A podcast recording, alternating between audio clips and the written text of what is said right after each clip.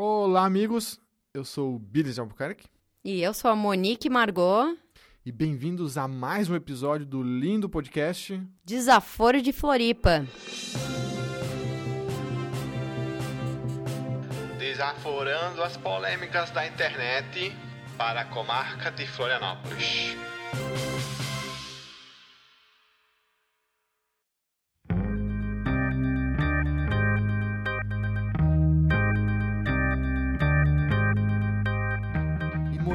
Qual é a polêmica então que a gente trouxe no programa de hoje? Pois é, depois da gente se aventurar em anticrime, Moro, política, jornalismo, rede social, lobby, vamos falar de imposto, né? Vamos. Vamos direto na ferida. O pessoal quer saber, a gente paga muito pouco imposto e trouxemos aí um convidado. e a gente vai dar um spoiler aqui, hein? A gente vai falar até o final do programa se é crime ou não é. O quê? Se imposto é crime ou não é. o é- imposto é roubo. imposto é roubo, exatamente. É. Pois é, o nosso convidado depois vai contar. Vamos ter que entender isso daí. É, Monique, quem tá aqui com a gente hoje pra falar sobre esse assunto espinhoso? É, quem, quem aceitou o desafio aqui e veio conversar com a gente é o Guilherme Trapli. Ele é um advogado tributarista aí da região de Balneário Camboriú, mas atua no, no estado inteiro. Tá por dentro de várias questões polêmicas que estão atualmente ah, sendo discutidas aqui em Santa Catarina. Dá um oizinho aí pra gente, Guilherme. Boa noite, boa noite todo mundo. É boa noite, boa tarde, bom dia, dependendo da hora que a pessoa tá escutando o podcast. Então, bom dia, boa tarde, boa noite. Guilherme, fala pra gente quem é você na fila do INSS. Quem sou eu? Olha, alguém que não vai frequentá-la, porque se a gente pode fugir da regra geral de previdência, é, é, o, é a tendência, né? Porque O teu conselho de hoje, então. não dependa do governo para sobreviver. Nosso advogado aqui já chegou com piada interna. É, então vamos lá. Hoje, assim, o- a pauta tá bem livre. O nosso convidado, Guilherme, aceitou aqui participar. E a gente. É um tema tão espinhoso, tão complexo, que a gente decidiu fazer meio que as dúvidas gerais de um cidadão comum aqui. E aí o nosso especialista vai falar o tamanho da besteira que a gente tá falando ou não. É, vai ser freestyle aqui. A gente vai jogar o senso comum aí pro, pro nosso convidado e ele vai dizer, ó, tá certo, não tá certo isso aí, por que que tá O- certo, por a, que, pau- que não tá. a pauta toda são perguntas das ruas hoje, né? Programa especial de pergunta das ruas.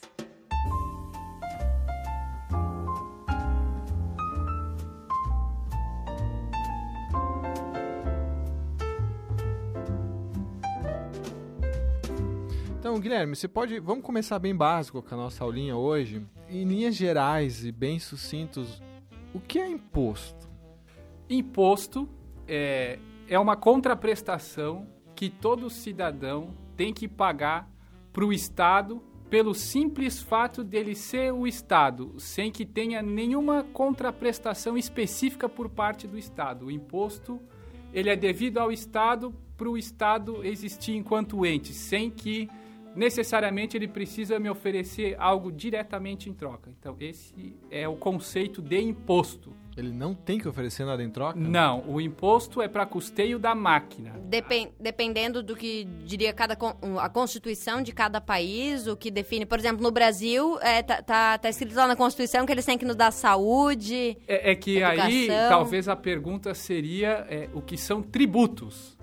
Porque aí tributo engloba uma série de outras cobranças, que dentre elas está o imposto, certo? Então o tributo é todo e qualquer valor arrecadado pelo Estado para custeio da máquina pública. Mas aí, por exemplo, nós temos contribuições com uma destinação específica. A contribuição previdenciária ela serve para custear a aposentadoria do trabalhador.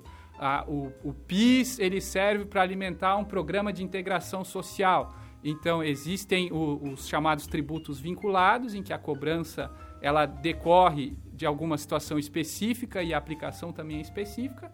E existem os impostos, que eles são todos previstos na Constituição. É, existe lá uma lista de impostos permitidos e eles são cobrados pelo Estado simplesmente por ser o Estado. Dá um exemplo de imposto. Isso, exatamente. O que, que a gente paga que é tributo e o que é imposto? É, tributo, que a gente paga, vamos supor, as contribuições especiais. Então, contribuição ao INSS do trabalhador, a contribuição previdenciária patronal, é, a, a, COFINS, então são todas contribuições destinadas à Seguridade Social. Isso quem paga, na maioria das vezes, são as empresas, né? Agora, um, um imposto que a gente paga pode ser o IPTU, né, imposto é, predial e territorial urbano, que é para os proprietários dos imóveis. Então, esse é IPVA um, também, um né? exemplo. Mas Isso. eles todos têm uma função específica? Né? Não. O IPTU e o IPVA são impostos para custeio. A destinação deles é livre do administrador público. Eles são cobrados simplesmente em razão de existir aquele ente.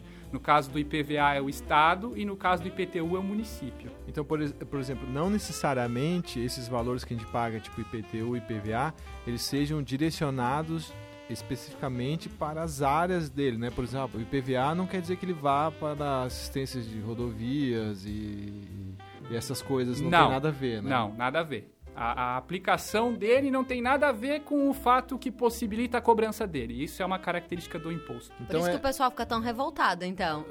é, Também. Não, porque é, quando a gente está revoltado, sempre tem essa discussão, né? Pô, paga tanto imposto e, sei lá, que pelo menos voltasse. Então eu realmente tinha essa ideia de que todo imposto ele tinha um direcionamento de retorno para algum, alguma assistência, alguma, algum serviço do Estado. Não, a, a grande maioria da, das receitas elas são não vinculadas. A gente paga e, e o administrador público ele escolhe como gastar dentro do que a Constituição dá de liberdade para cada ente. Então é pagar sem dó, é pagar por ter as coisas. É pagar e não reclamar.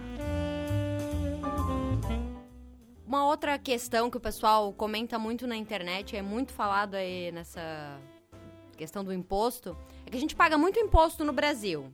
Isso aí procede ou, ou em, outros, em outros países se paga tanto imposto quanto no Brasil? Procede. No Brasil é um país com uma carga tributária elevada. Não é a mais elevada do mundo, mas é uma carga tributária elevada, né?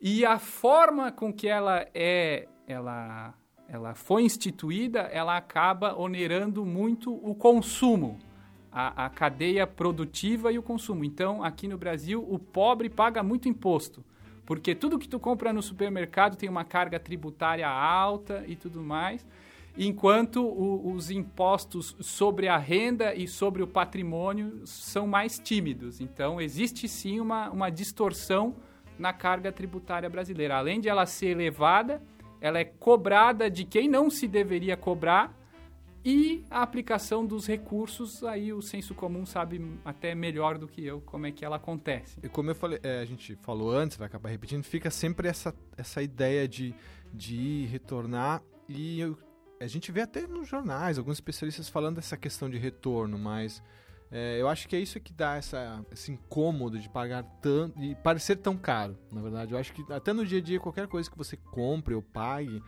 ele muda esse, esse, essa percepção de valor quando a gente percebe um retorno pelas coisas. Qualquer coisa, você vai comprar, sei lá, um tênis, um carro, à medida que você consegue avaliar retorno disso, ele muda o, valor final desse produto. Então, acho que esse é o problema. A gente não consegue ver esse retorno de tanto imposto que paga. Ainda mais agora você falando que por lei não, não existe obrigatoriedade nenhuma de voltar, né? Não é bem assim. É que não existe assim. Por exemplo, o IPTU não serve para tapar buraco da rua que está o imóvel que pagou o IPTU.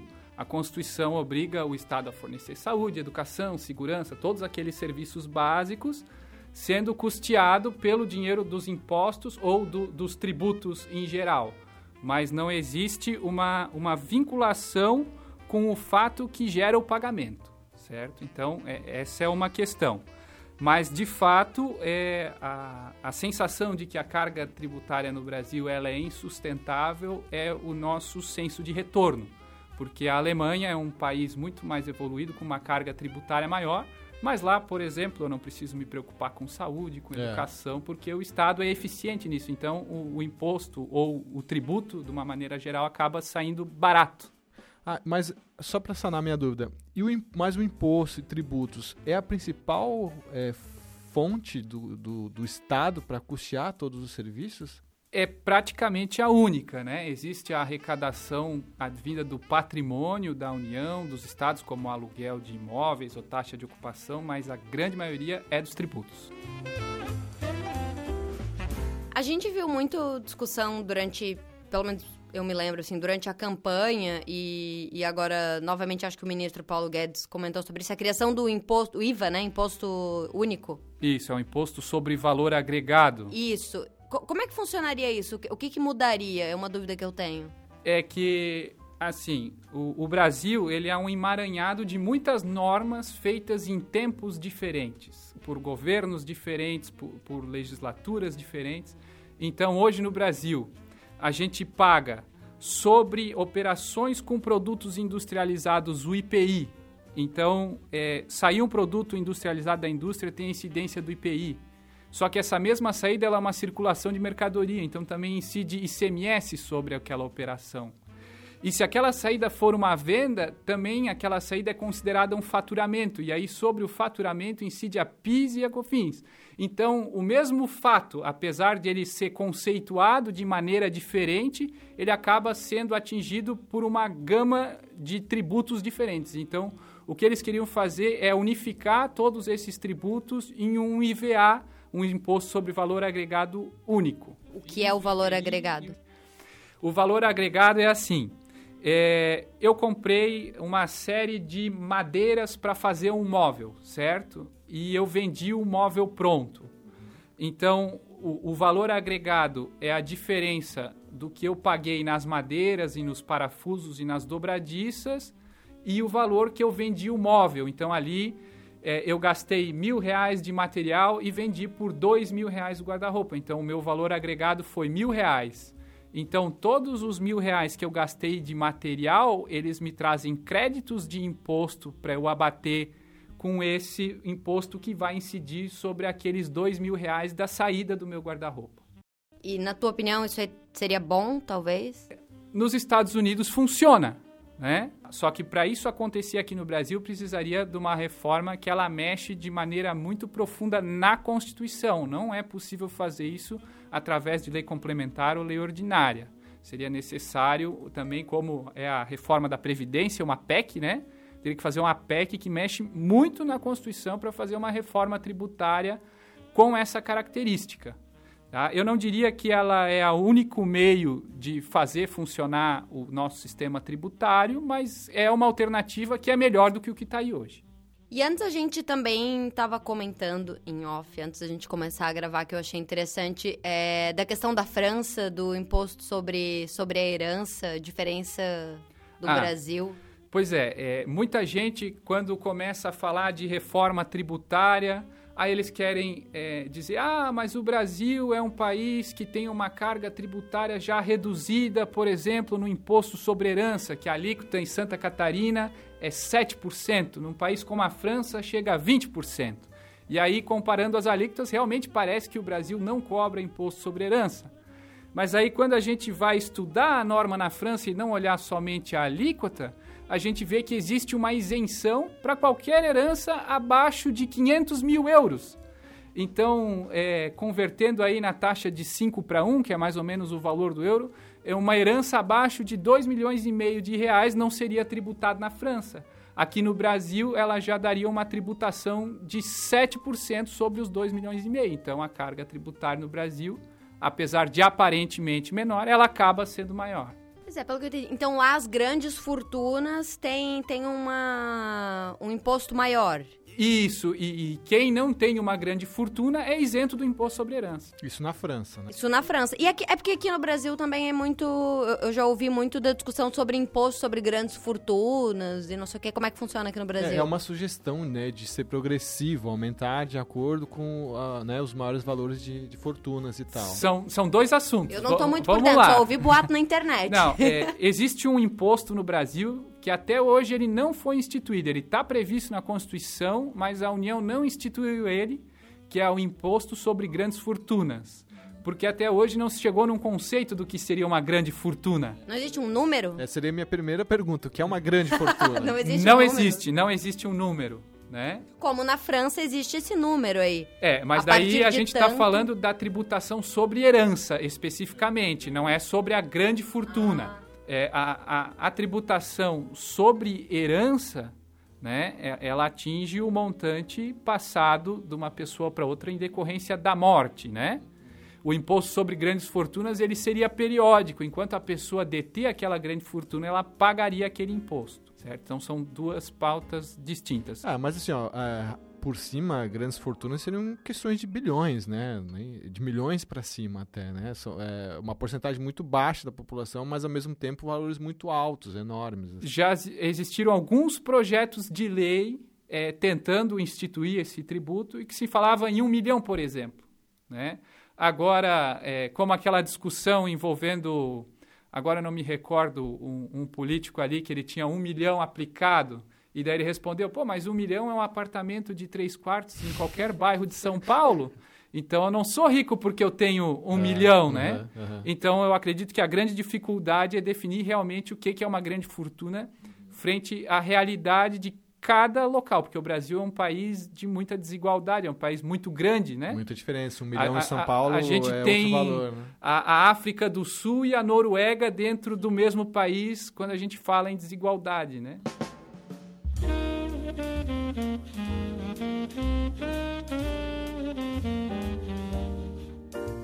Então, você falou de reforma tributária, vou puxar esse link agora.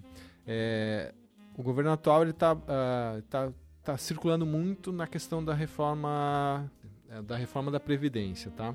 E aí alguns questionam, ah, mas só esse, só esse projeto e tal. Então o Guedes meio que pincelou, olhando, ah, não, depois da previdência a gente quer começar a discutir a questão da reforma tributária. É, você acha que isso é possível? E o que seria uma reforma tributária, assim, para nós leigos entender? Assim? É, é possível e é necessário. Tá? Porque o, o Brasil hoje, é, independentemente de achar culpados, ele vive uma situação fiscal é, preocupante. Ele tem uma dívida muito grande em relação ao PIB dele e a nossa taxa de juros, apesar de ela estar tá historicamente baixa para o Brasil, é, em vista do que é aplicado no mundo, ela é alta, que é 6,5% ao ano a taxa Selic. Né?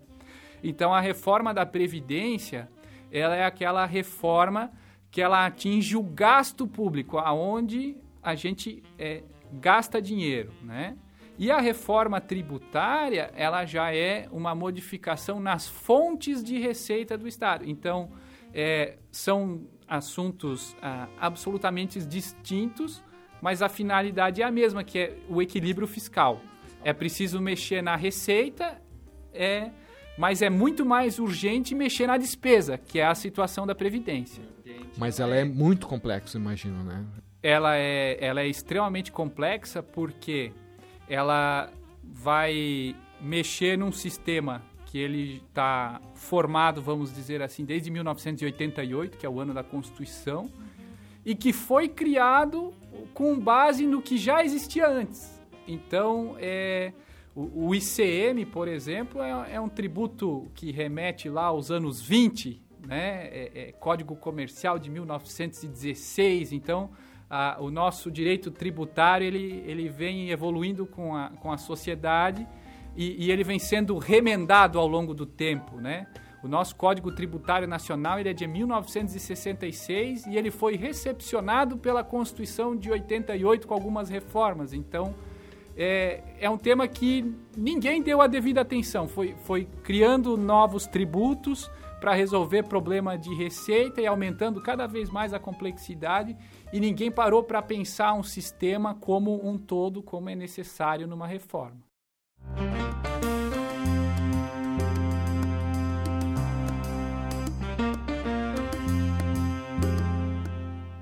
Beleza, então. Vamos, vamos puxar para uns assuntos agora que estão em pauta aqui em Santa Catarina, que estão bastante em discussão.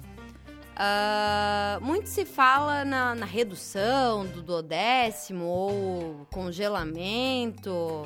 É, explica pra gente aí, Guilherme, o que, que é o duodécimo e que, que discussão é essa? Bom, o, o duodécimo, ele tem ah, como finalidade garantir as entidades que não fazem parte do, do governo, que seria o poder legislativo, o poder judiciário e o Ministério Público, que eles não sejam esvaziados por vontade política do governo. Então, é, é uma garantia constitucional de que esses poderes vão ter dinheiro para exercer a atividade deles. Isso é o duodécimo. Primeiro, é, quem, quem que paga o duodécimo? O, o, o duodécimo, quem paga é o pagador de impostos. E aí é, existe um cálculo da receita corrente líquida e um percentual dessa corrente, é, receita corrente líquida, ela é de repasse obrigatório para os outros poderes. É que eu acho que talvez para as pessoas que estão ouvindo a gente, que não estão muito por dentro do assunto, possa ficar um pouco complicado. Mas o duodécimo ser, é, seria é, uma parte né, do valor que o governo arrecada, que ele tem que pagar obrigatoriamente para o Ministério Público, para a Assembleia, Tribunal de Contas, e eu não me lembro mais. Tribunal de Justiça, é. Poder Judiciário em Isso. geral. Isso. E é uma porcentagem fixa ali que tem na Constituição, né? Isso, exatamente. E é, em todos os estados existe uma porcentagem ou, ou muda, tu sabe? Muda. Ela, a Constituição de cada estado, a Constituição Federal prevê os percentuais para cada ente, né? Então, lá na lei orgânica do município de agronômica, vai ter uma norma de duodécimo para aquele município. Ah, em Santa Catarina existe a norma do duodécimo de Santa Catarina. É, em cada esfera, né? Esfera, esfera municipal, o dinheiro arrecadado no município. Mas os percentuais podem ser diferentes entre um entre outro. Rodantal, só para as pessoas entenderem. Então, quanto mais arrecada, é, aumenta a arrecadação do, do, dos impostos, das taxas, lá, do governo do estado, mais também o Ministério Público, a Assembleia, o Tribunal de Contas Aumenta a fatia do judiciário, é, do mesmo que eles não precisem. Mesmo que eles não precisem. É, então, e daí o problema é esse, que muitas vezes acaba faltando, né, pro governo, que é quem, que é quem sustenta, financia saúde, segurança pública, educação, e sobra no Ministério Público, no Tribunal de Contas. É o que o governo diz. Eu tô fazendo o discursinho do governo, então. Isso, exatamente. Advogada do governo. Isso. Então dá o contraponto aí. Não, o contraponto é que é, existe a, a, possibilidade do governo usar a diminuição do duodécimo como uma forma de enfraquecer os outros poderes para fazer valer o ponto de vista dele sobre determinada situação. Então, é uma questão de limitação de poder econômico do governo. Eu acho que eu já, já, já tô contaminada pelo meu ambiente. Mas se sempre sobra, é, congelar não seria ok? Sim. Né? Agora, eu, é, a gente está discutindo o duodécimo aqui de Santa Catarina do governo estadual, porque aí existe uma sobra comprovada nos poderes, os poderes estão atrasando as devoluções. Aí talvez esse seja realmente o discurso, né? Mas, de uma maneira geral, o duodécimo serve para dar essa garantia para os poderes. Agora, se está sobrando, é uma questão de bom senso devolver o mais rápido possível para que ele possa ser aplicado na saúde, na educação, na segurança, enfim, em todas as funções do Estado, né? É, então, na verdade, então, o, o atual governador, o Moisés, ele veio com essa proposta que, que já havia sido, é bom destacar que já havia sido discutida, né, no no governo anterior, pelo o Tribunal de Justiça, o Ministério Público, sempre se colocam contra, né, por essa questão de perda de autonomia financeira. E agora também não foi para frente, né? Tem alguma perspectiva, tu acha, de, de esse assunto aí ir para frente? Eu acho que é algo muito complicado de mexer justamente por ser uma garantia constitucional. Então teria que ser através de um consenso entre os poderes é, essa devolução. Eu acho que não poderia ser imposta. Se não houver boa vontade de ambos os lados para realmente fazer isso acontecer, os dois lados podem bater o pé e vai ser muito difícil mudar isso. E também tem a questão, né, mais polêmica e que tá dando mais, mais confusão aí da, da revisão dos incentivos fiscais, né, Guilherme, que tá acontecendo agora que explica aí pra gente melhor que eu nem, nem sei como introduzir direito esse assunto. Certo. O, o que está acontecendo aqui na Assembleia em Santa Catarina? É, que na verdade é um movimento que não envolve só o nosso estado, ele é nacional. É, Para atrair empresas, o, os estados concedem incentivos fiscais de ICMS, certo? E, e desde o início da Constituição é, existem leis que dizem que o, precisaria ser aprovado por unanimidade de todos os estados um benefício fiscal que Santa Catarina quer conceder, justamente por aquela questão de uma concorrência leal entre os estados e que o ICMS ele é de cobrança obrigatória, um governo não pode deixar de cobrar ICMS, justamente porque senão todo mundo vai querer ir para aquele estado. Pois é, tem a guerra fiscal que se fala entre os E- estados também. isso, porque então, cada um tem sua cobrança. Isso é a solução da guerra fiscal. O que está acontecendo aqui hoje em Santa Catarina é, é resultado da solução nacional que foi dada para a guerra fiscal, que é onde eu ia chegar.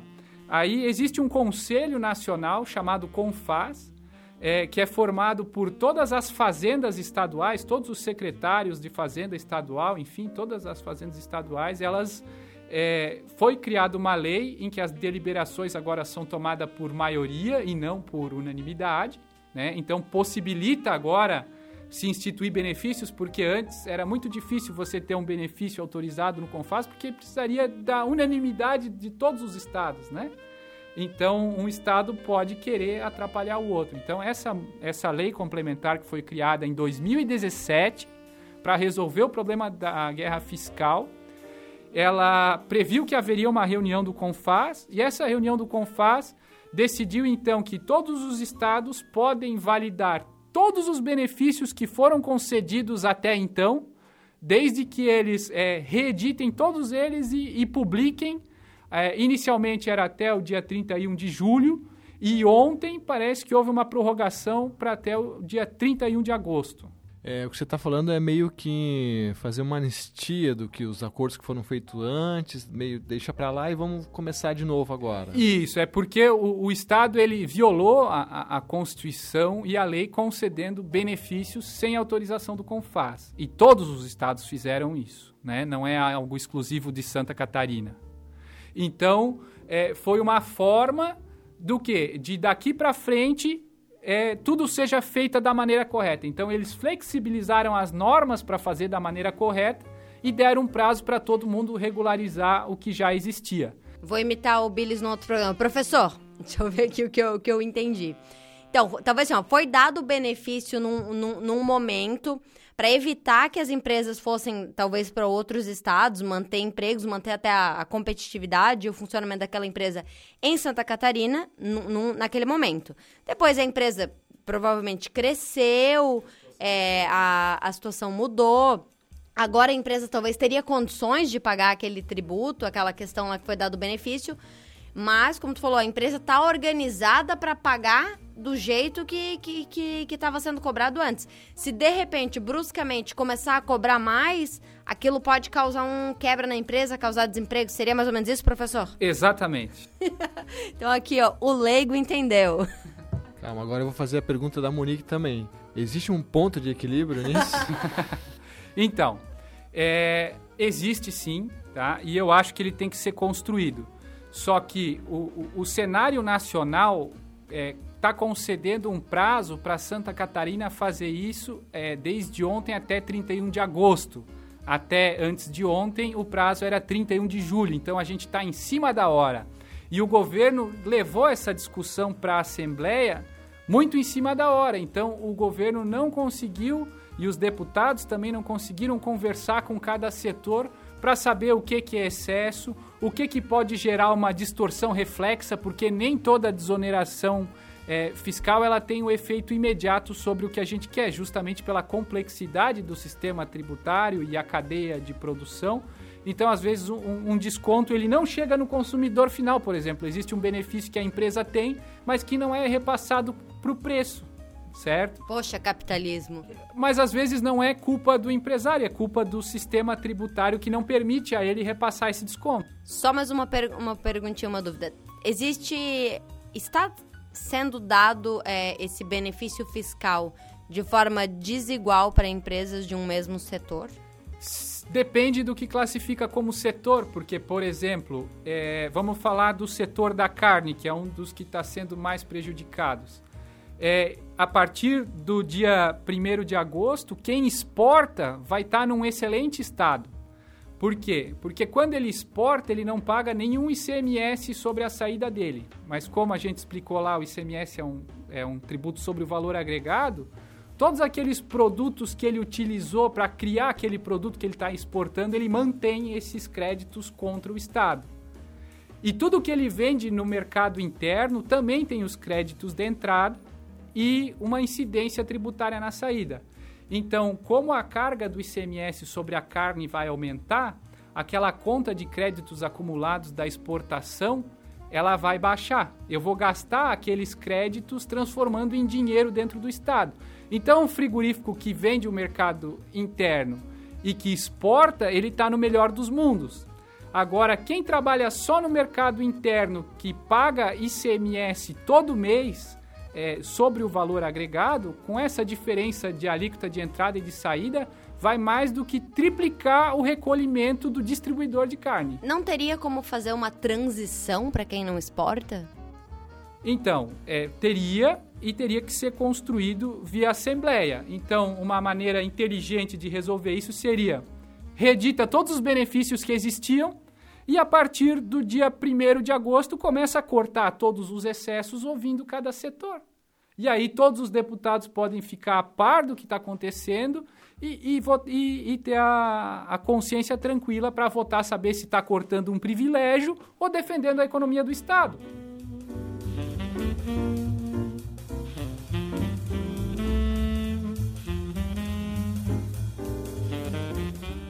Então, então é isso, Guilherme. Aqui o programa funciona o seguinte: a gente, depois de toda essa conversa, essa discussão complexa, agora a gente entra na parte do programa de descompressão, que é o happy hour do programa.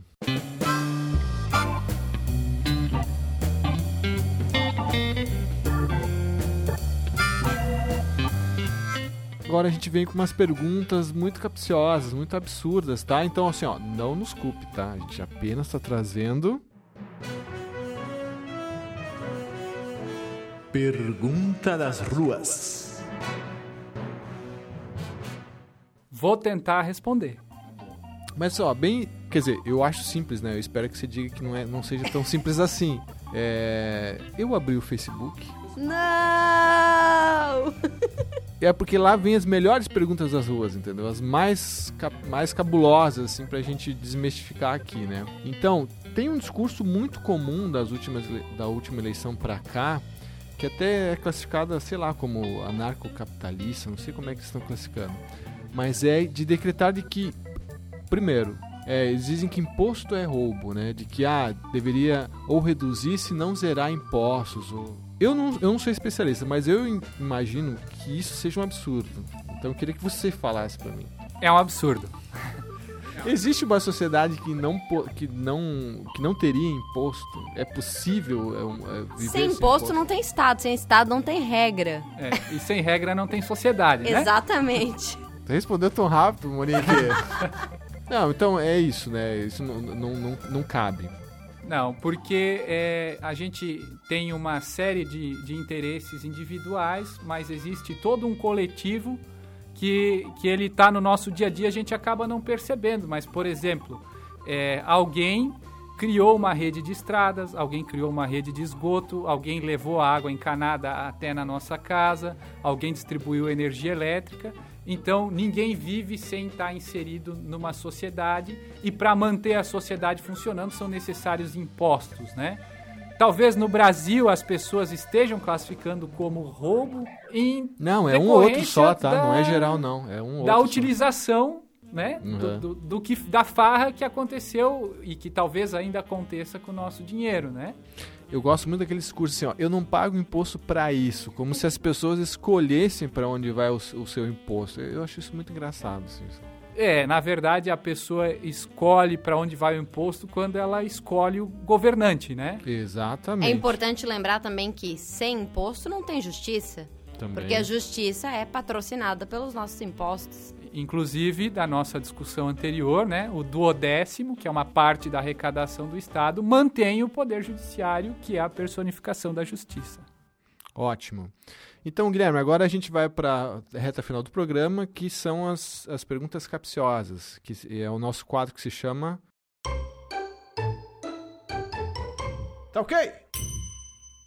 Vamos ver aqui no freestyle. É... Redução do duodécimo, Guilherme. Tá ok? Não tá ok. Por que, que não tá ok? Não tá ok porque existe uma norma constitucional que garante aquele ente aquela receita. Então, para tirar dele, precisa do consentimento dele. Nem um congelamentozinho? Eu acho que o, qual, Não tem inflação. qual- qualquer imposição, quando se fala de duodécimo, coloca em risco a democracia, porque o, o- o poder é, administrativo ele pode enfraquecer os outros poderes, é, tirando receita deles. Então, é, pode haver uma diminuição da importância do judiciário ou do legislativo em detrimento do governo, porque ele mexeu na regra do duodécimo. E essa revisão dos incentivos fiscais, do jeito que o governo tá, tá colocando, tá ok? Não tá ok. Por que, que não tá ok? Não tá ok porque a, a lei complementar nacional ela foi criada para tirar do governador a, a prerrogativa de conceder benefícios fiscais e passar para as assembleias. E, e o que está acontecendo aqui em Santa Catarina é o contrário. O governo levou um projeto de lei pronto para a Assembleia e quer que a Assembleia vote sem alterar. Guilherme, é, essa é uma dúvida minha também, tá? É, é mais uma pergunta da rua agora, roubando o tá ok. O Estado realmente rastreia tudo que a gente, todo o dinheiro que a gente movimenta, assim, tipo, a minha contadora fala muito, ó, cuidado com isso, com aquilo, porque uma hora você pode cair na malha fina. Tá ok a malha fina pra você? Malha fina tá ok. Ai, Guilherme. Então, a, a Receita Federal ela tem uma série de sistemas de informática que permite a ela cruzar dados de fontes pagadoras com fontes recebedoras. Então, por exemplo, eu recebi lá um dinheiro de um processo que eu tinha lá de herança de uma tia. Então, o, o Estado sabe que aquele valor me foi repassado porque a fonte pagadora prestou essa informação para ele através de uma obrigação acessória. Então, se eu deixar de declarar que eu recebi essa informação, é muito provável que eu caia na malha fina. Ô, mas tu tá fazendo uma consulta aqui. Claro, eu tô trazendo, eu tô aproveitando as dúvidas do, do público e eu sou um público, entendeu? Guilherme, reforma da Previdência tá ok pra você?